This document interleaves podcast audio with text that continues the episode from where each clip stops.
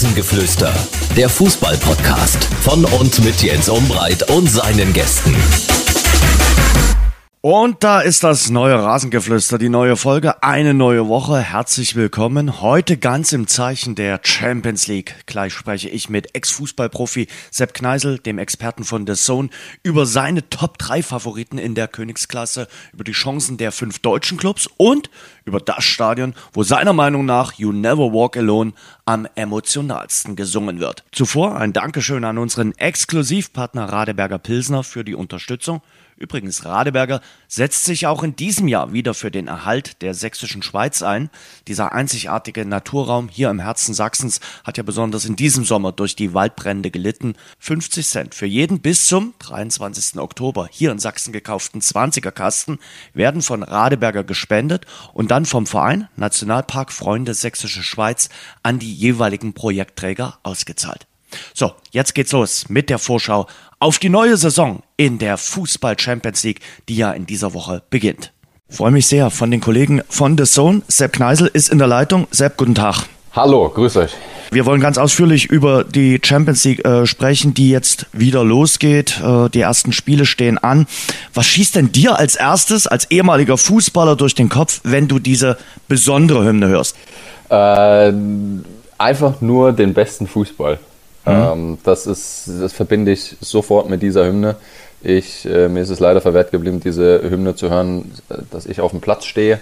Aber als The Zone-Experte war ich ja jetzt schon ein paar Mal äh, A vor Ort oder auch Spiele dann aus, aus, der, aus dem Studio gemacht. Und sobald diese Hymne losgeht, das macht was mit einem. Nicht nur beim Fan und beim Zuschauer, wenn er dann auf ein gutes Ergebnis seiner eigenen Mannschaft hofft, aber selbst bei mir, der jetzt kein Fan von irgendeiner Mannschaft ist, aber dieses Gefühl, was diese Hymne auslöst, ist einfach einzigartig. Also ich kann euch nicht sagen, wie oft ich sogar äh, vor einer Sendung mit dem Handy oder fast schon Ghetto Blaster in die, ins, äh, in die Redaktion gelaufen bin und habe die Hymne einfach schon mal drei Stunden vorher Vollgas spielen müssen, mhm. weil es einfach so gut ist. Dem Komponisten ist da wirklich ein Meisterwerk gelungen, denn äh, kaum ein anderer Sportwettbewerb wird so stark mit einem musikalischen Stück in Verbindung gebracht wie die Fußball Champions League. Das ist definitiv ein Meisterstück. Egal welchen Spieler du, glaube ich, fragst, ich habe mit sehr vielen Spielern gesprochen, die immer wieder sagen, es ist jedes Mal, egal ob es ein Topspiel ist oder auch gegen eine Mannschaft, die jetzt etwas äh, einen kleineren Namen hat, es ist immer wieder ein unfassbar schönes Gefühl. Hm. Jetzt geht's wieder los, äh, die Champions League und die Champions League äh, Saison 2022, 2023 wird trotzdem eine besondere, weil alle Vorrundenspieltage müssen ja bis zur Spätherbst-Weltmeisterschaft in Katar ausgetragen werden. Also es kommt geballte Königsklasse in den nächsten Wochen auf uns zu. Und deshalb kommt automatisch dieses Thema Belastungssteuerung, Kadergröße bei allen Mannschaften, allen Champions League Teilnehmern sofort auf den, auf den Plan. Ja. Das ist ja, da beschäftigst du dich ja schon damit, sobald du weißt, okay, Champions League wird gespielt, das ist wie groß, lassen wir unseren Kader aufblähen, also was brauchen wir tatsächlich. Ähm, ja, einen gewissen Puffer musst du ja mit einplanen. Also finde ich höchst spannend, äh, gerade auch wie einzelne Mannschaften das jetzt schon angehen, wenn wir uns mal kurz die Bayern anschauen, wie oft sie schon jetzt in dieser kurzen Saison Spiele in der ersten Halbzeit fast schon entschieden haben, um in der zweiten Halbzeit dann schon Belastungssteuerung machen zu können. Sensationell. Diese Champions League du hast es gerade gesagt, ist immer noch was Besonderes, aber man hat mittlerweile so den Eindruck, es ist mittlerweile auch ein ziemlich elitärer Club. Wenn man sich die 32 Mannschaften in dieser Spielzeit anschaut, dann ist nur ein Neuling mit dabei und der wäre unter normalen Umständen auch nicht mit dabei gewesen. Das ist der Sieger der Europa League. Darüber freuen wir uns alle, dass es Eintracht Frankfurt ist. Aber über die Liga hätten sich die Frankfurter auch nicht qualifiziert. Das ist im Grunde genommen wie bei einer Cocktailparty, wo immer wieder dieselben Gäste dabei sind. äh, ja, also ist ja jetzt von letzter Saison zu dieser Saison jetzt nichts Neues. Was ich schade finde tatsächlich, dass es äh, keine griechischen oder türkischen Teams ähm, geschafft haben. Das führt tatsächlich dazu, dass die äh, Preisgelder ja eh schon dann in, in Ligen wandern, die schon sehr viel Geld einnehmen. Also äh, das ist so der kleine Wermutstropfen. Ich hätte gern äh, ein, zwei türkische und griechische mhm. Mannschaften irgendwie in der Champions League gesehen, weil es einfach natürlich auch von der Stimmung unfassbar toll ist. Ja, es sind tolle, tolle Auswärtsfahrten und ähm, ich bin gerne in beiden Ländern. Ähm, und dennoch ist es mittlerweile tatsächlich eine Gruppe von, von Mannschaften. Natürlich hast du mal die eine oder andere Mannschaft, die über die Jahre hinweg sich damit reinspielt. Jetzt Atalanta beispielsweise noch nehmen äh, in den letzten Jahren. Das war ja dann immer so ein Ausreißer, das, äh, der, der aus, auch Spaß gemacht hat. Aber es ist eine Entwicklung, die jetzt trotzdem aber auch vorherzusehen war. Äh, wundert mich jetzt nicht. Ist keine große Überraschung. Das wird aber auch nicht besser, weil wenn du dir anguckst, dieses jetzige System haben wir ja dann nur noch zwei Spielzeiten. Dann kommt die Champions League-Reform und ob das dadurch besser wird, weiß keiner so wirklich. Könntest du die Klausur Champions League äh, ab der Saison 2024, 2025 fehlerfrei ablegen? Also ich kann dir dieses System, was wir da in zwei Jahren haben, noch nicht so richtig erklären, entschlüsseln. Also, sobald ich das Wort Klausur höre, dann äh, renne ich sowieso, ja. Also, dann bin ich eh auch mehr gerannt schon auf dem Fußballplatz. ähm, deshalb, äh, also es ist natürlich kompliziert, das ist keine Frage. Und äh, in der Hoffnung natürlich, dass es trotzdem irgendeine, also ich bin schon ein Fußballromantiker in ja. dem Fall, auch wenn ich äh, bei aller guten Arbeit, die ich auch wertschätze und wenn du viel Geld hast und daraus noch mehr machen kannst, dann ist das vollkommen in Ordnung. Dann ist das einfach nur ein Beweis von, von guter Arbeit. Trotzdem finde ich, dass es äh, gerechter verteilt werden sollte und ähm, hoffentlich auch bald wird, denn es geht natürlich auch um Aufmerksamkeit und es geht in diesem Geschäft Fußball zum einen um Emotionen und damit mit Emotionen auch Geld zu verdienen das gehört zusammen. Also nur das eine und nur das andere zu sehen, ist für mich nicht machbar. Es ist vollkommen okay, wenn mit der Emotion auch Geld verdient wird. Es sollte allerdings auch gleichmäßig verteilt werden oder zumindest gerechter werden ähm, und hoffe darauf, dass die Systeme so angepasst werden, dass es nicht nur dann vielleicht die Super Champions League gibt, ja, mhm. dass da nochmal was rausgegliedert wird und du dann auch wieder hier zehn elitäre Vereine hast. Das äh, wäre eine Katastrophe. Ja, du hast natürlich schon gemerkt, äh, als sie die Super League gründen wollten, welche äh, Hintergedanken dahinter steckten und äh, dass die großen Clubs eigentlich äh, gucken müssen, dass sie äh, immer reicher werden, dass sie immer mehr Geld daraus ziehen. Das war ja schon irgendwie der Hintergedanke und du bist nun mal äh, der äh, Experte, der sich auch in England richtig gut auskennt. Die Premier League läuft eigentlich den anderen Ligen aktuell mit sieben Meilenstiefeln davon. Ja, weil sie natürlich zum einen dieses Image ähm, für sich nutzen. Also Premier League ist mittlerweile ja, es lässt sich streiten darüber, ob es wirklich die beste Liga ist, tatsächlich. Aber es, es, sie wird ja weltweit als die beste Liga äh, betitelt. Aber ich finde schon, du hast jeden Spieltag zwei, drei Top-Spiele, wo du sagen kannst, das kann man sich gut angucken. Und ähm, sag mir mal jeden Spieltag in, in, in Deutschland, Spanien und Italien zwei, drei Spiele, wo du sagst, das sind richtige Kracherbegegnungen. Das stimmt. Also dann natürlich äh, haben, die, haben die Engländer, gerade wenn wir uns die Top Six dann mhm. mal anschauen, äh, die Kategorie darunter, das macht schon echt Spaß. Sehr viel, sehr viel Historie mit dabei. Auf der anderen Seite ist beispielsweise die Historie bei Manchester United gerade das Einzige, das letzten Endes mhm. zieht. Mhm. Und ähm, leistungsmäßig ist das echt überschaubar. Obwohl mhm. dieser Verein so groß ist. Deshalb, da, da, da verliert für mich letzten Endes die, die rein fußballerische Qualität. Ähm, der Name, keine Frage, das, hm. das steht schon darüber. Ne? Das ist, also ich durfte ja letzten Endes auch sechs Jahre da drüben verbringen und ähm, habe noch sehr viel Kontakt auch rüber. Und es ist natürlich weiterhin eine spannende Liga, keine Frage. Und dennoch glaube ich, gerade auch Spanien ähm, ist ein, andere, ein komplett anderer Fußball, äh, der sehr viel Spaß macht, der sehr technisch ist, in Italien sehr taktisch. Aber ähm, gerade die Premier League hat dieses, diese, dieses Zugpferd des Marketings, das sind echte Profis mit am Start und vor allen Dingen sind sie natürlich auch offene Investoren gegenüber. Du hast eben gerade kurz angesprochen, die reichen Vereine werden noch reicher. Also Stichwort Barcelona ja. gilt ja nach außen als reich, aber man sieht ja tatsächlich, wie, wie klamm sie sind, beziehungsweise wie, wie schwer sie es haben. Und ich bin mir nicht sicher, wie die Bücher bei anderen Vereinen aussehen. Ne? Und deshalb ähm, klar, es geht ums Geld, jeder will so viel Geld wie möglich verdienen, vollkommen legitim. Aber ich glaube nicht, dass sie immer alle so reich sind, wie sie es gerne nach außen darstellen. Wenn man das Transfergebaren vom FC Barcelona aber in diesem Sommer sieht, hat man nicht den Eindruck unbedingt, als wäre es jetzt äh, der ärmste Club äh, unter Europas Sonne. Also genau, genau. da muss, muss, man schon sagen, da hat der FC Barcelona eher äh, geklotzt als nur gekleckert. Istanbul ist das große Ziel 2023. Jetzt lass uns mal äh, in die Champions League-Saison reingehen. Äh, toller Austragungsort sicherlich. Äh, Sie versuchen es jetzt zum dritten Mal nach dem Motto, alle guten Dinge sind drei. Sie sollten eigentlich 2020 schon Finalort sein, auch ein Jahr später. Corona hat Ihnen dann einen fetten Strich durch die Rechnung gemacht. 2023 soll es dann endlich klappen äh, mit dem Finale in der türkischen Metropole. Eine Spielstätte, die endlich, also diese, ich meine, diese Begeisterung auch im, im Land für, für, für dieses Event ist ja, ist ja groß und ähm, dann hoffe ich natürlich, dass es auch stattfinden kann. Ich meine, 32 Teams äh, starten in den Gruppen letzten Endes mhm. aus 15 Nationen, glaube ich.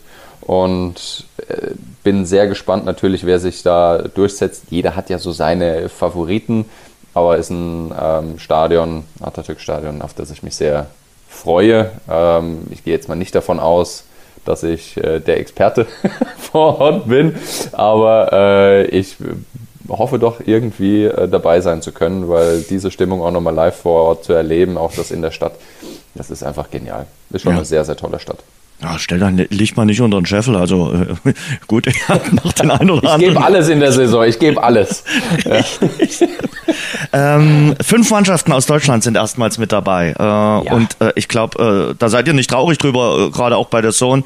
Also ich, ich denke mal, auch gerade die, die, die Frankfurter Eintracht, das ist eine Bereicherung äh, stimmungstechnisch, aber auch äh, diese Mannschaft, das haben die sich einfach verdient. Und ich glaube, mit fünf Teams äh, ist Deutschland richtig top aufgestellt in der Königsklasse. Natürlich, was auch die Punktezahl in der ja. Gesamtwertung äh, betrifft, ist das ein super fettes Ausrufezeichen. Ähm, freut mich sehr. Natürlich gibt es Mannschaften, Spieler oder Fans, auf die ich mich äh, freue. Und beim Thema Fans geht es in dieser Champions League äh, Gruppenphase eigentlich nur um die Eintracht. Hm. Denn das macht Spaß. Ich wohne ja in der Nähe hm. äh, von Frankfurt und äh, komme gebürtig auch aus der Nähe. Und ja, einige meiner, meiner Freunde sind auch im, im Eintracht-Fankreis dabei und da ist schon sehr viel geplant. Und das sind ja auch tolle Auswärtsfahrten, die sie, die sie bekommen und freuen sich natürlich drauf. Ich darf ähm, das Spiel in Marseille äh, begleiten und freue mich da schon auf die Stimmung, weil wirklich Eintracht-Fans nochmal, was wir sonst von der Champions League kennen, auch sehr seriös und sehr viel Stimmung, ja, aber sie, sie mischen das Ganze nochmal auf mit einem nochmal einen neuen Touch und das finde ich echt cool, dass die Champions League erreicht. Das war letzte Saison schon außergewöhnlich. Wir alle können uns noch vorstellen, was sie in Barcelona abgewandt haben. Das war richtig tolles, äh, richtig großes Kino. Hm. Über die einzelnen Gruppen will ich gleich mit dir äh, sprechen, aber Start Velodrom, weil du es gerade erwähnt hast, das ist natürlich wirklich äh, stimmungstechnisch äh, mit äh, das Beste, was es zum Beispiel in Frankreich gibt. Also vielleicht sind die Fans von Olympique Marseille genauso emotional wie die äh, der Frankfurter Eintracht. Also ich glaube, stimmungstechnisch äh, wird das auf jeden Fall ein herausragendes Ereignis. Also oh, ja. ich glaube, da kannst du dich freuen. Du, ich freue mich. Also ja. bei meine Freude ist äh, riesengroß, egal das, welches Spiel ich mache. Aber gerade bei diesem äh, Spiel, wenn, wenn ich ein Spiel der Eintracht begleiten kann, freue ich mich schon sehr. Ich glaube, ich das wolltest du nicht abgeben, diese Partie. Also äh, das ist, äh, nee. äh, denke ich mal, da haben sie dir ein schönes Spiel äh, zugeordnet. Ich habe letzte Woche hier im Podcast mit dem Kollegen Sebastian Schuppan gesprochen und da habe ich, äh, also bei mir ist es immer wieder der gleiche Tipp. Äh, ich habe leg mich einfach fest in den letzten Jahren, weil ich mir sage, irgendwann muss es passieren. Ich habe mal auf die Quoten geschaut. Also der, der, der Wettanbieter, da ist Manchester City der klare Favorit. Ich glaube, wenn du äh, 10 Euro einzahlst, kriegst du nur 35 zu zurück auf den Gesamtsieger Manchester City. Und ja, ich bin ein bisschen belächelt worden. Ähm, ich sage trotzdem, für mich ist Manchester City der Favorit. Hältst du dagegen? Nein. Also es ist, ähm, wenn, also da muss man ja immer noch dazu sagen, wenn Pep Guardiola nicht wieder eine exklusive Idee hat. Im Viertelfinale, ähm, im Halbfinale.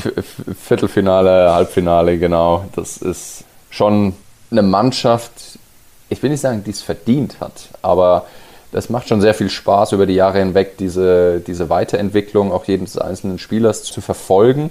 Bei Manchester City stehen immer wieder elf Strategen auf dem Platz. Mhm. Und in anderen Mannschaften sind es, ja, so, mal sind es so zwei, drei, mal sind es vielleicht fünf, sechs, aber dort sind es wirklich elf. Und dann wird jemand eingewechselt und es ist wieder ein Stratege. Mhm. Und Stratege, der so viel Spielverständnis hat und die Möglichkeiten, die es in der jeweiligen Situation gibt, bestmöglich zusammenführt, damit das Bestmögliche bei rauskommt. Mhm. Bis zu einem gewissen Punkt. Diesen finalen Schritt haben sie noch nicht geschafft, aber Manchester City ist natürlich für mich auch unter den Top 3. Und auch da, glaube ich, gibt es keine große Überraschung, wenn ich sage, meine Top 3 sind äh, City, der FC Bayern und Liverpool. Mhm. Ja, das denke ich mal, da kann man äh, konform damit gehen. Aber Sepp, in den letzten beiden äh, Jahren hat nicht unbedingt immer der Top-Favorit gewonnen. Sozusagen, naja, Real Madrid ist eigentlich von Natur aus immer in der Champions League richtig gut, aber die waren letztes Jahr tatsächlich nicht äh, unter den Top 3 mit dabei und das Jahr davor auch nicht der FC Chelsea. Und trotzdem haben es die beiden Mannschaften geschafft. Irgendwie robbt sich dann auch ein Team immer durch, wo man sagen kann, ja, jetzt äh, sind die da, dann stehen die im Finale und ja, so ein Finale hat dann auch immer mal eigene Gesetze. Oh, aber die drei Euro nehme ich. Mhm. Die nehme ich von dir, ja. Kriegst du. ähm, äh, also tatsächlich ist genau das, das war ja auch die, die Eingangsfrage bei dir, warum ich mich auch so drauf freue. Genau deshalb. Mhm. Weil du es nicht auf dem Schirm hast, dass die eine oder andere Mannschaft mal auf einmal in, in Flow kommt und mhm. diese, diese, dieses Spielglück auch auf die Seite zieht. Wenn ich sehe bei Real Madrid, wie viele Treffer haben sie nochmal in der äh, Schlussviertelstunde gemacht? Karim Benzema außergewöhnlich mit einem Hattrick dann auch gegen PSG, so schnell und wirklich tolle Tore. Ich hatte Real Madrid eigentlich bis zum Viertelfinale nicht unter meinen Top 5. Weil ich mhm. einfach gedacht habe, nee, also sorry, äh, Erfahrung, ja, das ist mir aber zu langsam. Sensationell, wirklich top gemacht. Ähm, so viel zum Stichwort Experte. Ja, also das, das genau, aber das macht's aus. Das finde mhm. ich genial. Bei Chelsea würde ich es ein bisschen relativieren wollen, weil ganz einfach die ähm, Situation so war, dass äh, Frank Lampard ja die Saison begann und Thomas Tuchel dann übernommen hat. Und das war so nie abzusehen, dass, dass Chelsea das ähm, in, in der Champions League-Saison so reißen wird, also dass Thomas Tuchel übernommen hat und jetzt ist es mein alter Arbeitgeber und die bestehen ja auch noch ein, zwei Verbindungen, ähm, dass sie das so umkrempeln und so erfolgreich sind, das hat, glaube ich, keiner auf dem Schirm gehabt. Freut mich aber umso mehr, weil es auch da absolut verdient war. Und über Paris zum Beispiel haben wir jetzt noch gar nicht geredet, die in den letzten Jahren eigentlich immer mit zu den Top 3 gehörten und ja, äh, ja möglicherweise in diesem Jahr jetzt den großen Angriff äh, starten. Also Mannschaft ist ja größtenteils äh, zusammengeblieben, was äh, jetzt die Superstars äh, betrifft. Ähm, sie haben sich noch ein, zwei in Anführungszeichen Ergänzung geholt. Ich glaube, die mischen auch wieder vorne äh, mit und wollen jetzt irgendwann mal ja, den großen Triumph, den Pott in die französische Hauptstadt holen. Das ist das ganz klare Ziel. Ja. Die Ansage, Champions League Pokal in die Stadt zu holen, der besteht ja schon länger. Und es wird ja auch sehr, sehr viel Geld dafür in die Hand genommen. Also es wird sehr viel investiert, es, nicht nur in Spieler, sondern Infrastruktur, ähm, Staff drumherum. Es wird alles gemacht, damit diese Mannschaft genau dieses große Ziel erreicht. Und allen voran steht natürlich für mich Kylian Mbappé, der diese Mannschaft dahin führen soll. Ist er denn schon soweit? Jetzt haben wir gerade vor, vor zwei Wochen ihn auf The Zone analysiert. Da gibt es ja die, die mhm. äh, Sendung Decoded, äh, in der wir ja wirklich Einzelspieler äh, dekodieren, also untersuchen. Und ich finde, er ist noch nicht so weit, jetzt eine Mannschaft zu führen. Ähm, und über seine Persönlichkeit hinweg. Also da glaube ich, ist es noch zu früh, ihm auch so viel Verantwortung zu geben. Und natürlich gibt es da andere Personalien, die auch schon deutlich mehr erreicht haben in diesem Wettbewerb. Und äh, trotzdem freue ich mich natürlich darauf, denn, denn Kylian Mbappé wird ja auch über die nächsten Jahre hinweg, Stichwort Ballon d'Or, immer wieder präsent sein und er wird meiner Meinung nach auch in den nächsten drei Jahren Ballon d'Or Gewinner, auch wenn er bei PSG bleibt. Ja, das ist, da wird ja immer kolportiert, okay, er muss weg, um genau dieses Ding auch zu gewinnen. Ähm, ich äh, traue PSG natürlich in diesem Wettbewerb erneut das Halbfinale zu. Ich glaube aber noch nicht, dass sie so weit sind, dass sie es tatsächlich auch in dieser Saison schaffen. Ich glaube, da hebt aber einer in Manchester City den Finger und sagt, oh, ich würde auch ganz gerne ein Kandidat für den Ballon d'Or irgendwann mal sein. Der heißt Erling Haaland, der natürlich durchgestartet ist, der selbst seinen König jetzt äh, glücklich macht, habe ich gelesen. Der König von Norwegen ist so stolz wie Bolle, dass äh, sie mit äh, Erling Haaland jetzt äh, wirklich einen der größten Fußballer in Europa haben. Und ich glaube schon, dass der jetzt auch dort oben in diese Phalanx der ganz großen Superstars einbricht. Das ist wünschenswert, weil wir immer zwei brauchen, Minimum, damit wir uns auch ein bisschen reiben können. Ja, also die ewige ja. Diskussion, Lionel Messi oder Cristiano Ronaldo. Macht dir Spaß, automatisch gibt es ja da auch wieder Reibung, Emotionen, äh, Argumente dafür, dafür. Es äh, sind zwei absolut spannende Spielertypen und ich war sehr überrascht, dass, dass Erling Haaland so schnell auch wirklich so viele Treffer ja erzielt. Denn die klare Neun da zu haben, die ja immer gefordert wurde bei Manchester City, dass die Mannschaft es auch so schnellstmöglich einsetzt oder umsetzt, ähm, ist schon spannend, aber es ist klar, ich freue mich auf diese Duelle. Kylian Mbappé gegen äh, Erling Haaland, denn bei allem Mannschaftssport, das es ja logischerweise ist, der Fußball entwickelt sich, zumindest was das Fandenken ja auch betrifft, mehr zu einem Spielersport. Ja. Also ne, die, Lionel Messi, klar, Barca-Fans sind dann ähm, teilweise auch mitgegangen und haben sich dann PSG-Trikots gekauft. Also es wird mehr zu einem Individualsport. Und da bin ich tatsächlich gespannt, wie sich die zwei in den nächsten Jahren positionieren werden und natürlich auch, äh, wohin die Reise geht für jeden Einzelnen ähm, vereinsmäßig. Weil natürlich, glaube ich, wird bei PSG irgendwann für Kylian Mbappé die, ich will nicht sagen die Grenze sein, aber er möchte dann schon mal auch einen anderen Verein hm. erleben. Ja, äh, bevor wir über die Gruppen sprechen, ein Wort noch zu Cristiano Ronaldo. Äh, Cristiano Ronaldo und Champions League passt in dieser Saison bis jetzt oder erstmal bis zur Winterpause nicht zusammen, weil ähm, er ist ja in Manchester äh, geblieben bei United und spielt damit Europa League. Erstmals seit vielen, vielen, vielen Jahren keine Champions League mit Cristiano Ronaldo. Eigentlich unvorstellbar. Unvorstellbar, weil Cristiano Ronaldo ist zweifelsohne einer der größten Fußballer ever und äh, für mich wenn wir schon wieder auf diese, äh, diesen Vergleich kommen, äh, einer, der sich so hart erarbeitet hat und so viele Messages mitgibt an, an junge Fußballer, die sehr, sehr wertvoll sind, unabhängig davon, wie, äh, wie er seine Außendarstellung betreibt. Aber das ist, das ist ein, ein Spieler, der für den Fußball ganz, ganz wichtig ist, der ihn geprägt hat. Und natürlich absolut schade, dass er nicht in der Champions League dabei ist für ihn, wenn das so stimmen sollte, dass seine Verträge auch gekoppelt sind mit der Champions League, war es, ist es natürlich absolut verständlich, dass er nach einem Wechsel äh, geschaut hat, um in der Champions League zumindest im Kader sein zu können, mhm. äh, damit auch sein Business weiterläuft, sein privates Business. Und äh, schade natürlich, dass es dann für ihn nicht geklappt hat. Ich, generell finde ich schade, wie diese Causa Cristiano Ronaldo und Manchester United jetzt gerade ist, denn ja. das war ja eine einzigartige, das war eine Erfolgsstory und äh, die leidet jetzt leider ein bisschen drunter. Aber Sepp, ich glaube, wir müssen noch nicht spenden für ihn. Es, es wird noch reichen, um zweimal am? Tag warm essen zu gehen. Das Gefühl habe ich. Also ich glaube, so schlimm ist es jetzt dann doch noch nicht. Und okay. ich glaube, er wird auch den ein oder anderen schönen Nachmittag, Fußballnachmittag im äh, Theater of Dreams äh, verbringen können, wenn ihn denn sein Trainer spielen lässt und nicht erst in der genau. 85. Minute einwechselt. Genau. Finden Sie jetzt heraus, wie großartig ein alkoholfreies Pilsner schmecken kann. Neu. Radeberger alkoholfrei. Hopfig frisch im Geschmack. Mit echtem Kalister Aroma Hopfen. Radeberger alkoholfrei. Jetzt probieren. Lass uns über die Gruppen mal sprechen. Wir fangen mit A an. Da geht's zwischen Ajax Amsterdam, Glasgow Rangers, Liverpool und Neapel zur Sache. Es ist eine top besetzte äh, Gruppe, wirklich vier namhafte Mannschaften. Natürlich das Duell England gegen Schottland mit Liverpool gegen Rangers. Ajax hat mächtig geblutet, äh, was, was die Abgänge betrifft. Wie siehst du die Gruppe? Liverpool ragt schon irgendwie heraus als Favorit, oder? Also im ersten Schritt, genauso wie du es eben gesagt hast, wenn man die Namen hört, denkt man, wow, sensationelle Gruppe genau das ist aber das Problem bei Ajax. Sie mussten, oder das ist ja das Geschäftsmodell, junge Spieler durchzubringen bzw. wertvoller zu machen und sie dann ähm, teuer verkaufen.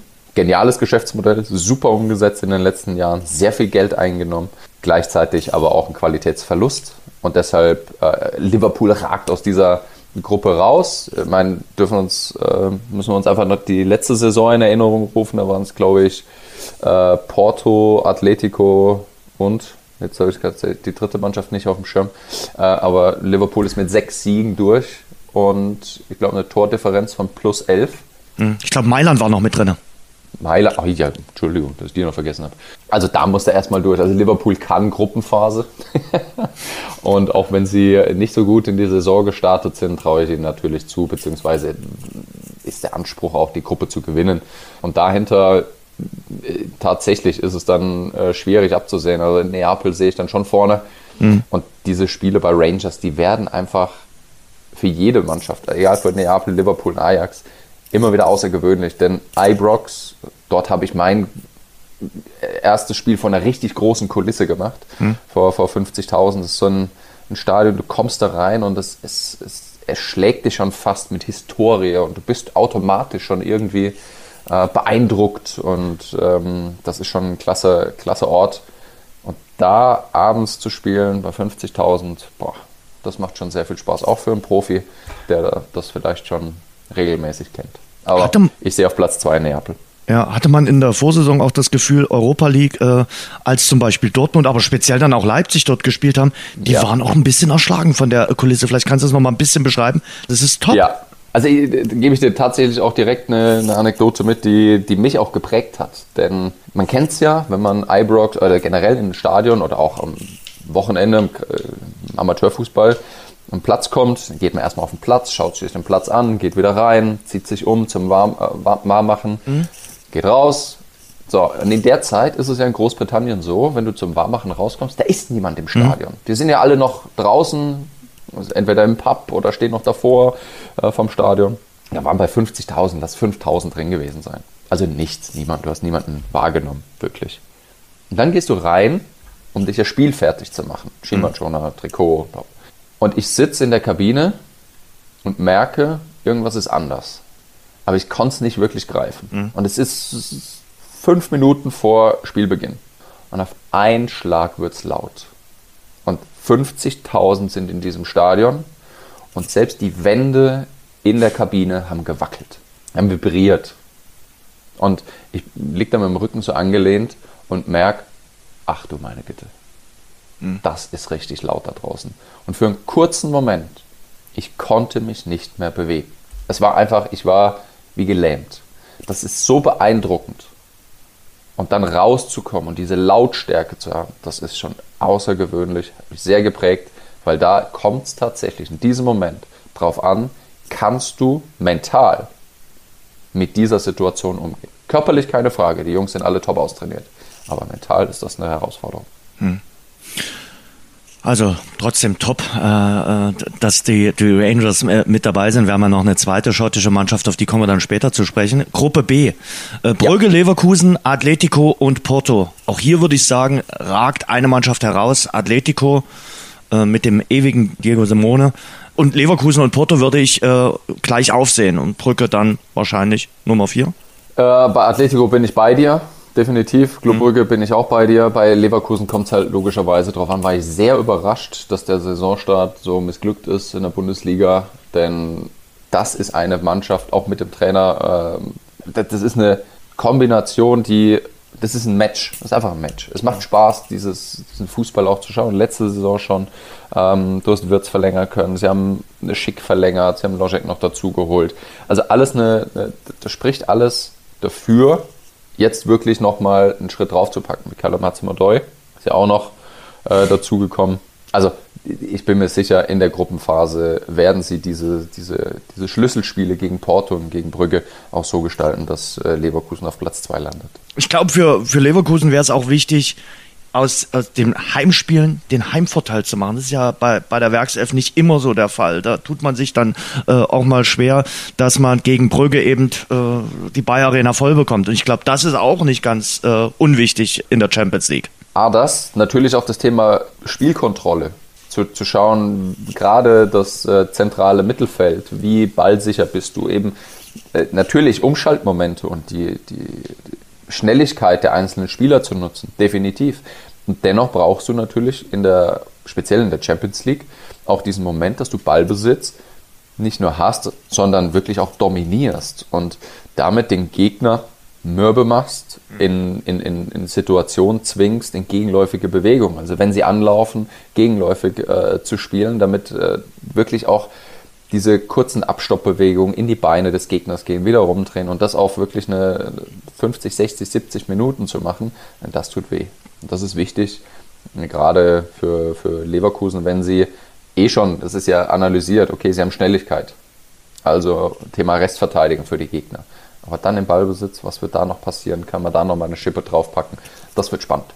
Gruppe C, die ist äh, top besetzt. Barcelona, Inter Mailand, FC Bayern und dann als Garnierung drumherum noch der tschechische Meister Viktoria Pilsen.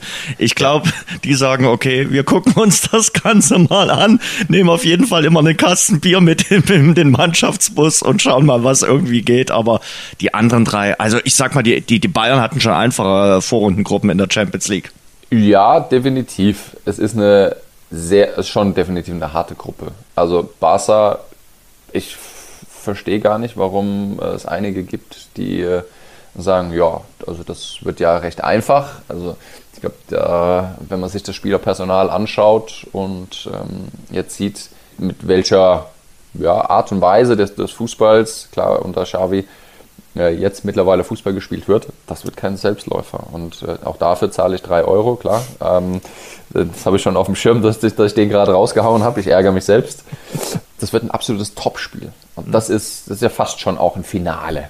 Ja, also Bayern, Barca mit den Spielernamen äh, ist schon, ist schon eine, eine, ordentliche Partie mit sehr viel Taktik, unterschiedlichen ähm, Herangehensweisen und Story natürlich mit äh, Barca und Lewandowski in der Gruppenphase gegen die Bayern ist außergewöhnlich. Bei Inter bin ich tatsächlich auch gespannt. Ein, zwei Leute verloren, die dir, die dir wichtig waren und jetzt aber mit äh, Romelu Lukaku wieder vorne drin, beziehungsweise mit Lautaro Martinez, ist das schon eine ordentliche Nummer. Ja, also das, das äh, macht schon sehr viel Spaß und ähm, Inter ist so mein, ich will nicht sagen mein Geheimfavorit, aber ich glaube, Inter ist genau die Mannschaft, die für sehr viel Überraschung sorgen wird. Das Dark Horse sozusagen. Dark Horse. Letzte Saison war es, äh, war ich mit meinem Tipp, dass Barcelona nicht die Gruppenphase übersteht. Äh, mhm. Das war ja selbsterklärend. Also das war, glaube ich, da musstest du kein Experte sein, um das vorhersagen zu können. Äh, ich tippe tatsächlich auch darauf, dass Barcelona diese Saison nicht durch die Gruppenphase kommt. Geht mir ähnlich, geht mir ähnlich. Äh, ich habe äh, die Bayern natürlich auf dem Zettel und Inter Mailand, italienische Mannschaften, die wissen dann auch schon, wie sie taktisch das Ganze zu bewerkstelligen haben, um das Achtelfinale zu erreichen. Ähm, die Bayern ähm, ja, spielen bislang sehr, sehr stark, überzeugend. Und ich finde, sie haben richtig gute Verstärkung sich geholt und sind auch trotz des Verlustes von Robert Lewandowski nicht schlechter geworden. Der Fußball ist natürlich ganz anders. Ich habe das mhm. Spiel in Bochum gemacht, mhm. genau. Und wollte von Hasan Salihamidzic äh, wissen, wie kam das eigentlich zustande? Also waren, wurden erst Spieler verpflichtet und dann die Spielphilosophie geändert oder wurde erst die Spielphilosophie geändert und danach die Spieler verpflichtet? Mhm. Ne? Und ähm, weil das bei Sadio Mané ja eher so durchklang, ach, den kriegen wir auch. Cool, so, aber es ist ja logischerweise ein anderer Spielertyp. Das aber zu ändern und das schnellstmöglich reinzubekommen, ist A, außergewöhnlich gut. Das muss man ähm, schon sagen. Die Abläufe stimmen, das passt. Wichtig wird es natürlich erst in der Champions League, speziell dann aber auch hinten raus, wenn wir dann sagen Bundesliga Februar, März. Wie kriegen sie dann die Leistung auf den Platz mit der Belastung Champions League, für viele auch ähm, dann in Katar, dann wieder Leistung zu bringen in der Bundesliga, bin ich sehr gespannt drauf. Aber das schaut schon richtig gut aus. Sehr viel Tempo, sehr viel Spielfreude, Automatismen, die jetzt schon greifen. Ich denke, boah, in der kurzen Zeit, super. Aber ich habe ja gesagt, die Bayern gehören für mich zu den Top-Favoriten und äh, genau diese Spielweise belegt es auch. Ist die Nummer mit Lewandowski, die du erwähnt hast, für den Spieler natürlich was Besonderes. Er wird da top motiviert sein. Er will es natürlich auch seinem ehemaligen Arbeitgeber zeigen. Aber wie ist es denn eigentlich auch beim ehemaligen Arbeitgeber? Da sind da auch sicherlich gerade die Abwehrspieler dabei, die sagen, okay, äh, der soll heute mal einen torlosen Abend äh, zum Beispiel in der Allianz Arena erleben. Also ich weiß nicht, wie es dir geht, aber ich habe bis jetzt noch keinen Fußballer getroffen, vor allem keinen Profifußballer, dem, der, der keinen Wettbewerb mag oder nicht dann sagt, ach, das ist kein besonderes Spiel oder da möchte ich nicht nochmal, das noch, gibt nochmal eine extra Portion es ist bei allen so. Selbst äh, ein Abwehrspieler der Bayern, ähm, jetzt jahrelang oder Mittelfeld oder Josua Kimmich, wenn er dann vielleicht ein 1 gegen 1 Duell hat, wenn er aus der Sechserposition dann zum Doppeln kommt, um, um Lewandowski auch äh, aus dem Spiel zu nehmen. Na klar. Und Auf der anderen Seite, Robert Lewandowski will natürlich auch gegen seinen Ex-Arbeitgeber treffen. Er wird die obligatorische Jubelpose machen, von wegen, ich jubel nicht, das ist klar, aber innerlich freut er sich natürlich. Ja, klar. klar keine Frage. Es, also, es wäre auch schade, wenn es äh, anders wäre. Und ähm, trotzdem bin ich der Meinung, dass, es, dass die Bayern deutlich mehr Spaß haben werden in den Spielen Bayern gegen Barca oder Barca gegen Bayern. Wir kommen zur Frankfurt-Gruppe. Äh, über Frankfurt haben wir schon ein bisschen ansatzweise gesprochen. Frankfurt, Lissabon, Marseille und Tottenham. Das ist äh, die Premierengruppe für Eintracht Frankfurt in der Champions ja. League. Ich sag mal, Tottenham ragt vielleicht so ein Mühe heraus, aber die Frankfurter sind nicht chancenlos, die Karo-Runde zu erreichen.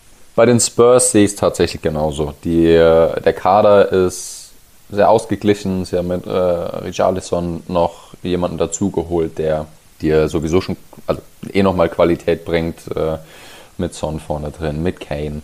Alles Top-Leute. Und Antonio Conte, wissen wir, das sind Mannschaften, sind schwierig zu bespielen. Deshalb Spurs sehe ich auch auf Platz 1. Ich sehe die Eintracht auf Platz 2. Gleich auch eine, also wenn wir Sporting nehmen, Ruben Amorim für mich einer der Top-Trainer, werden wir bald irgendwo in den Top 5 liegen sehen. Schwierig. Marseille natürlich auch speziell das äh, Auswärtsspiel du hast es schon angesprochen, das wird eine äh, sensationelle Stimmung. Aber ähm, die Eintracht sehe ich da auf Platz 2, definitiv. Gruppe E, äh, über Chelsea müssen wir natürlich ein bisschen äh, sprechen, weil es dein ehemaliger Arbeitgeber ist. Äh, Chelsea hat sich jetzt äh, nochmal auf den letzten Drücker verstärkt mit Aubameyang und Zakaria. Äh, mit äh, dem FC Chelsea sind noch der AC Mailand, RB Salzburg und Dynamo Zagreb in dieser Gruppe. Also richtig gut sind sie in der Premier League nicht in die Pushen gekommen und trotzdem gemeinsam mit äh, Milan äh, die Favoriten aufs Weiterkommen in der Gruppe E. Chelsea hat das Transferfenster nochmal richtig gut genutzt. Ich äh, weiß, dass Thomas Tuchel mit seinem Trainerteam sehr viel analysiert hat, sehr viele lange Tage äh, immer wieder gemacht hat, also wenig die Familie gesehen, weil sie wussten, sie müssen nochmal nachlegen. Ähm, es ist wichtig, diese Tiefe auch zu haben ähm, im Kader und ich finde, dass sie speziell mit Zakaria nochmal einen sehr guten Fang gemacht haben. Wenn wir uns anschauen mit Jorginho, Golo Kante, ähm, waren ja über die letzten Jahre hinweg immer wieder führend. Da gab es aber auch ja Situationen bzw. Phasen einer Saison, die überschaubar waren. Und deshalb ist gerade auf dieser Position, wenn du ja Zakaria auch äh, stellen kannst, der ist ja wirklich variabel einsetzbar, ist er nochmal ein ganz wichtiger Faktor. Und äh, Chelsea wird sich in der, in, der, in der Premier League natürlich stabilisieren. Sie werden oben ganz normal mit dabei sein. Ich ähm, habe Bauchschmerzen damit zu sagen, äh, Chelsea schafft es ins Halbfinale. Aber für mich ist äh, in der Gruppe natürlich kommen sie weiter. Äh, und dann ist es tatsächlich zwischen Milan und Salzburg. Salzburg, die immer wieder einen spannenden Fußball im Sinne von äh, Tempo nach vorne, immer wieder schnelle Aktionen im gegnerischen 16er zu haben oder viele Aktionen im gegnerischen 16er zu haben. Das wird wehtun. Aber mein, meine Tendenz ist Chelsea Platz 1, Milan Platz 2. Ja, Salzburg ist ja auch so Mini Ajax Amsterdam, müssen auch oder geben genau. auch immer die besten Spieler dann äh, irgendwie ab, um äh, Geld zu generieren und äh, ja. dann neue junge Spieler zu holen. Das ist genau das Modell ähm, mit äh, Benjamin Cesko, der habe ich letzte Saison schon hervorgehoben. Einer der natürlich, äh, keine Frage, jetzt über die nächsten Jahre hinweg ähm, sehr viele tolle Momente auf dem Platz haben wird. Äh, unfassbar guter Techniker. Ähm, vorne eben noch mit drin. Also das wird schon spannend sein, aber äh, wie gesagt, das ist Entwicklung, das ist alles, äh, das ist vollkommen in Ordnung. Das finde ich ist dann auch ein Erfolg, wenn es eine, eine gute Gruppenphase ist auf Platz 3. Aber Milan ist, glaube ich, nochmal eine Nummer größer. Mhm. Und, für, für, für Salzburg ist es natürlich auch äh, schwierig. Die sind in ihrer eigenen Liga ist ja fast auch oder ähnlich wie bei Paris so überlegen, so dominant, dass sie dort äh, ja kaum Konkurrenz haben und eigentlich auch nie die Spiele haben, wo sie so richtig gefordert werden. Sie wären einzig und allein international gefordert. Ja, und genau das ist ja schwierig, immer wieder diesen ja. Switch dann zu haben. Ne? Also klar, bist Serienmeister, letzten Endes planst du das immer wieder mit ein. Und dann ist ja wichtig, wie ähm, äh, wie schnell schafft es Matthias Jeichle, diese, diese Spannung auch reinzubekommen. Du weißt, automatisch kommt eine ganz andere Qualität unter der Woche auf mich zu, als das, was ich jetzt am Wochenende habe. Schlüsselspieler für mich, trotz allem, Nikolaus Seiwald, der zentral vieles zusammenhält. Ich habe ja Seschko angesprochen, klar, der ist im Blickpunkt für viele, aber du brauchst ja jemanden, der das auch zusammenhält. Da ist für mich Seiwald ein ganz, ganz äh, spannender Spieler. Ähm, bin sehr gespannt, wie sie, wie sie ähm, ja, eben dieses Tempo und trotzdem auch diese Balance auf den Platz bringen. Die Gruppe F ist so eine, ja, fast so eine typische äh, Champions League-Gruppe. Äh, da gibt es eine klare Nummer 1 und aus meiner Sicht auch eine klare Nummer 2. Und dann muss man mal schauen. Also klare Nummer 1, Real Madrid, der Titelverteidiger, dann RB Leipzig als Nummer 2 und äh, Celtic und äh, Schachtjor machen wahrscheinlich den Europa League Teilnehmer unter sich aus. Für Schachtjor natürlich kein äh, Heimvorteil aufgrund äh, des Ukraine-Krieges äh, tragen die ihre Heimspiele in Warschau aus. Das geht ihnen natürlich auch ab. Sie haben die letzten Jahre sowieso schon nicht in Donetsk gespielt, aber da zumindest in der Ukraine. Das ist äh, jetzt in dieser Saison nicht möglich. Also das ist sehr, sehr schwierig, die ganzen äh, Verhältnisse. Ja, wie siehst du die äh, Gruppe F? Ist eine sehr emotionale Gruppe, natürlich aufgrund dessen von, von, von Shakhtar Donetsk. Ja, Spieltag 1, Leipzig gegen Shakhtar Donetsk, begleite ich dann als Experte auf der Zone. Und wir hatten jetzt schon im Vorfeld die Gespräche, welche Stimmung transportiert man denn auch? Und es ist ja wichtig, das Ganze auch auf dem Schirm zu haben in der Liga. Schon allein, dass du die Möglichkeit haben musst, dass du in einen äh, Luftschutzbunker gehen kannst. Also, dass der in der Nähe ist, dass du als Spieler äh, den, den Ton hörst, die Sirene hörst und musst das Spiel sofort verlassen. Du kannst gar nicht zu 100 Prozent dich auf das Fußballspiel konzentrieren, weil mhm. du nie weißt, was passiert dann. Und das ist es, das ist eine Situation, die, es gibt kein Wort dafür, schade, traurig ist. Also das, das ähm, glaube ich, wird sehr, sehr emotional. Das werden wir so nie transportieren können, weil wir das einfach nicht erleben müssen, Gott sei Dank, auf der anderen Seite leider. Und gleichzeitig ist es für jeden Shakhtar-Spieler eine, eine Chance, auch eine Message nach draußen zu bringen. Und deshalb freue ich mich auf die Spiele. Sie werden sehr emotional. Sie sind eigentlich die Champions League-Gewinner für mich. Ohne, sie müssen den Wettbewerb ja nicht gewinnen, sondern trotzdem diese Mannschaft äh, macht schon sehr, sehr viel und da anzutreten, egal wie die Ergebnisse sind, ähm, alles Helden. Alles mhm. Helden. Und mit Real bin ich bei dir. Platz 1. Also ich glaube, Real hat noch nie die Gruppen, ist noch nie in der Gruppenphase ausgeschieden. Ja, gut. Also warum soll das jetzt passieren? Ne? Das sind, auch wenn Casemiro weg ist, ähm, da ist so viel Qualität noch äh, mit Kamavinga beispielsweise dahinter. Also das, die werden schon die Gruppe äh, gewinnen und dann sehe ich Leipzig dahinter. Und Celtic haben wir einen zweiten schottischen Verein dabei, der nochmal eine noch bessere Stimmung macht. also das ist, Celtic war ich auch vor Ort, klasse gegen, gegen RB. Also dieses You'll Never Walk Alone, Liverpool ist schon cool, ist schon richtig gut. Ach, an dem Abend war tatsächlich Celtic ein Ticken besser. Hat mir noch mehr Gänsehaut eingezogen. Also es war sensationell. Egal wer die Möglichkeit hat, dahin zu gehen und dieses, äh, wenn, er, wenn man Karten bekommt, dieses Stadion mit diesen Fans, äh, wenn es dann noch ja, You'll Never Walk Alone gibt, anhören. Einfach also einer, das ist ein absolutes Muss. Also den You Never Walk Alone Contest, äh, drei äh, Dortmund, zwei Liverpool, eins äh, Celtic.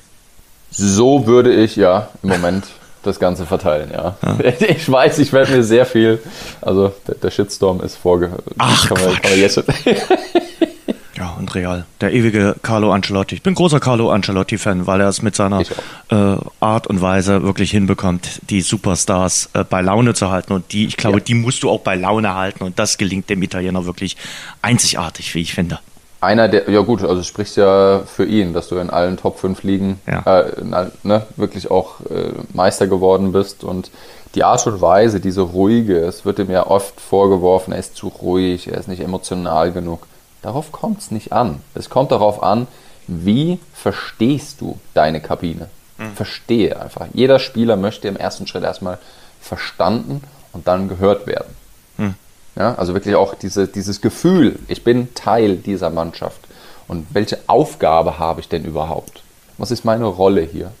Und das mit dem Thema Wertschätzung in Verbindung zu bringen, da ist Carlo Ancelotti einfach wirklich ein Mann, der ja, diese Trainerriege auch ähm, meines Erachtens prägt, weil er genau das in, ja, auf Champions League Niveau durchgängig auch macht. Und es wird wenig Spieler geben, die im Nachgang sagen, also es hat ja. überhaupt keinen Spaß gemacht unter ja. ihm. Selbst wenn du Spieler warst und hast nicht so oft gespielt, werden sie von ihm wirklich in den höchsten Tönen sprechen.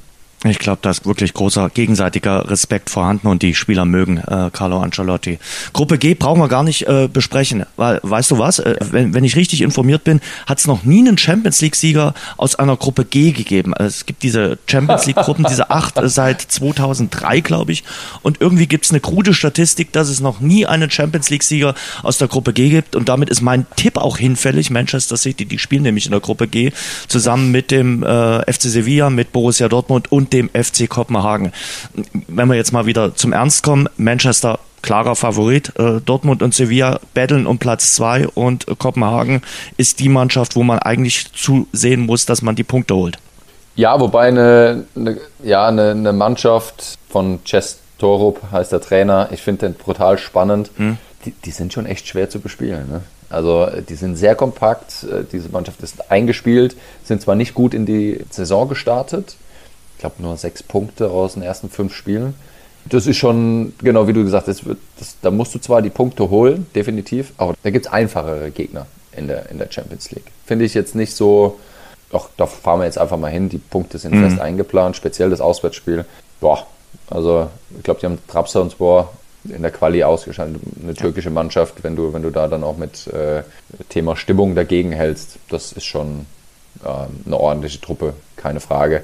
Aber Sevilla, da, da gilt es eben natürlich, diesen, diesen zweiten Platz dann äh, festzumachen, eine Mannschaft mit äh, von Julian Lopetegui. Kompakt, trotzdem aber eklig, also wollen Ballbesitz, äh, sind trotzdem aber auch in, in, in, in den Zweikämpfen mit dabei. Boah, eklig. Aber Eklig würde ich ja, genau, sie provozieren auch so ein bisschen im Spiel. Ja, genau. Die wissen, sind mit allen Wassern des Fußballs gewaschen, habe ich immer den Eindruck beim ja. FC Sevilla. Also es ist ja automatisch wieder positiv eklig, ne? Aus ja. der Sicht ist es positiv eklig. Es ist ja ein Kompliment eigentlich. Für den Gegner ist es immer schwierig. Äh, gut, sie haben jetzt glaube ich noch Isco und äh, Nianzu noch dazu geholt. Also sprich speziell bei Isco nochmal fußballerische Qualität. Aber ähm, da gilt es natürlich äh, höchst konzentriert zu sein. Mhm. Äh, keine Frage, BVB, also Platz 2. Wird anstrengend, ja. Tolle Gruppe. Ich glaube, da werden wir sehr viele knappe Ergebnisse sehen. Mhm ähm, trotz Kopenhagen, auch wenn viele denken, da gibt es äh, viele Tore. Wir werden viele Tore, aber viele knappe Ergebnisse sehen und ich sehe BVB auf Platz 2. Bist du vom BVB äh, überzeugt? Äh, ja, natürlich geht ihn Haller ab, äh, dass, dass sie ihn nicht haben und äh, Modest ist sicherlich nicht auf dem Haller-Niveau, äh, würde ich jetzt mal sagen, aber können Sie diesen schweren Verlust kompensieren? Es ist eine Mannschaft mit sehr viel Potenzial und mhm das ist gleichzeitig schon wieder, äh, es gibt ja zwei Arten von Leistung. Ne? Es gibt die potenzielle Leistung und es gibt die reale Leistung. Und da ist sehr viel Potenzial. Das bedeutet, es ist sehr viel möglich. Es kommt natürlich darauf an, kannst du es umsetzen und wie schnell kriegst du es umgesetzt. Transferfenster des BVB, toll. Ich glaube, zu Recht sehr viel Lob bekommen dafür, speziell um Sebastian Kehl herum. Wichtig ist natürlich, dass die Spieler A, diese Philosophie auf den Platz bringen, B, erstmal auch fit bleiben, Stichwort äh, Niklas Süle. Und dann traue ich äh, dem BVB natürlich zu, dass er A, mit dieser Erfahrung auf der einen Seite und gleichzeitig aber auch jungen Spielern die Möglichkeit haben, ähm, erfolgreich zu sein. Wichtig ist natürlich, wenn du jetzt Modest vorne drin hast, dass du schon etwas dein Spiel umstellen musst.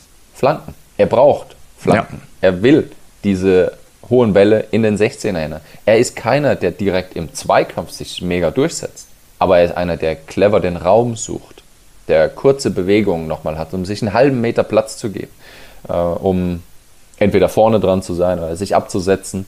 Und das wird wichtig sein für eine spielerisch starke Mannschaft des BVBs, immer wieder zu schauen, kriege ich diese Mittel auch rein, um meinen Stürmer und diese Stärke vorne auch ähm, einsetzen zu können. Und die letzte Gruppe, die Gruppe H mit Benfica Lissabon mit Paris, mit Juve und Maccabi Haifa.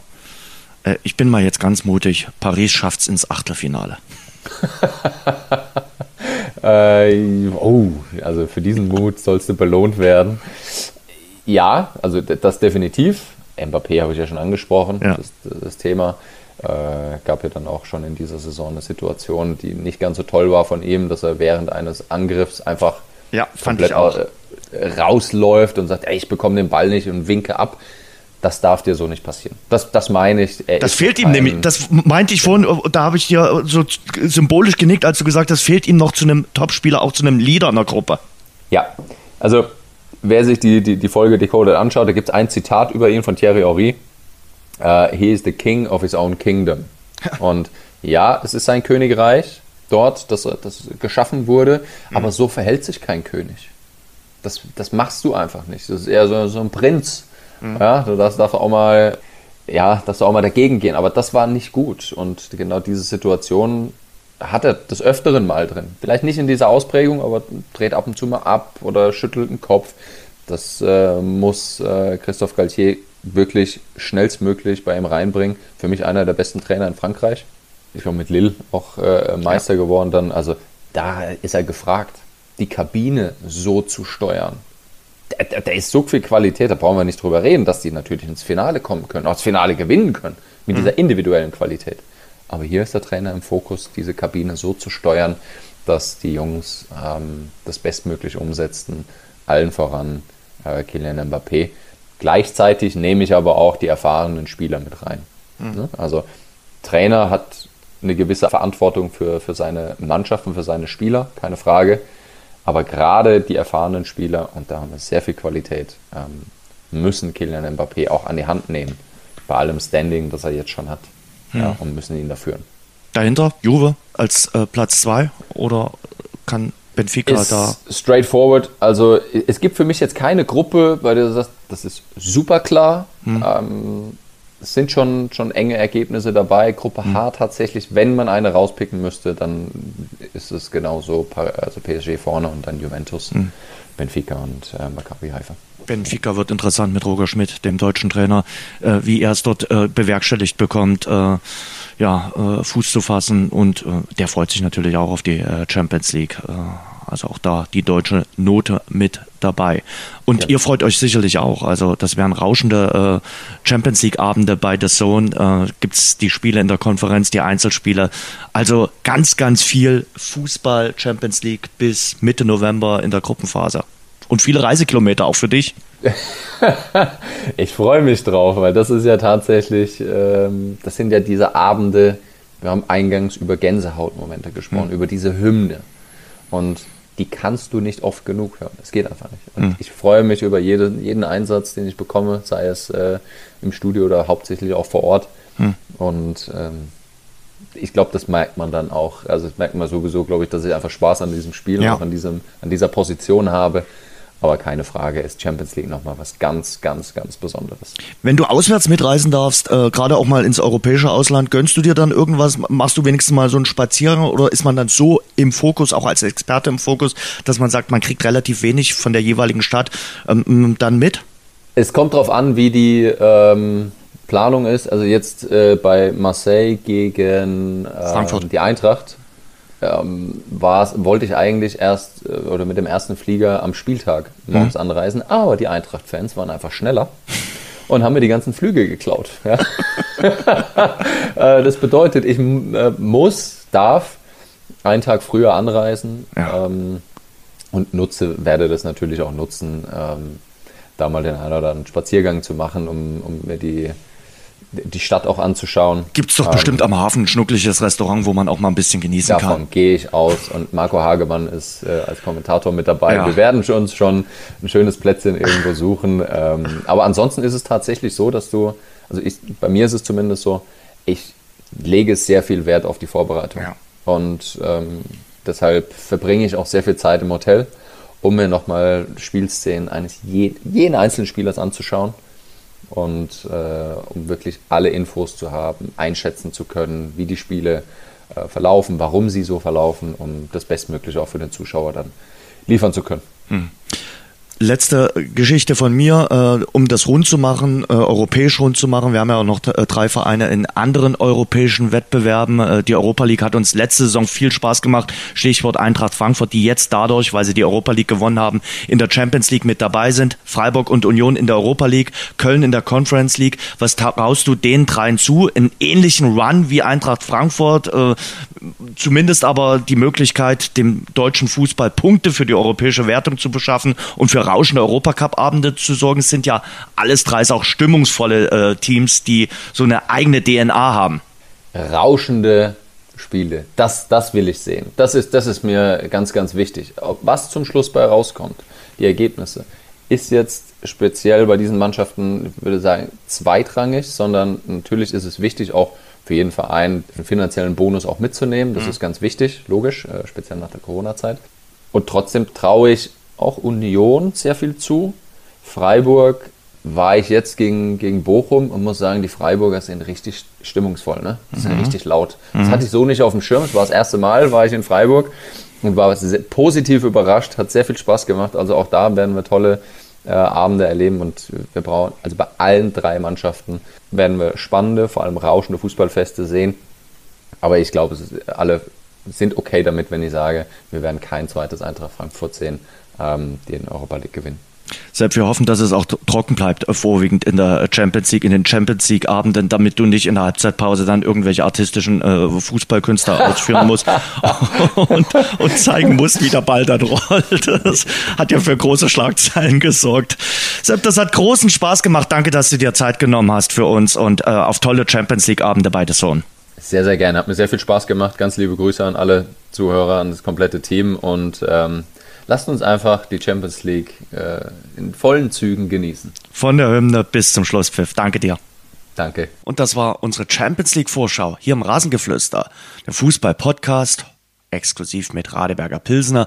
Tradition verbindet, Leidenschaft vereint. Radeberger, das Pilsner.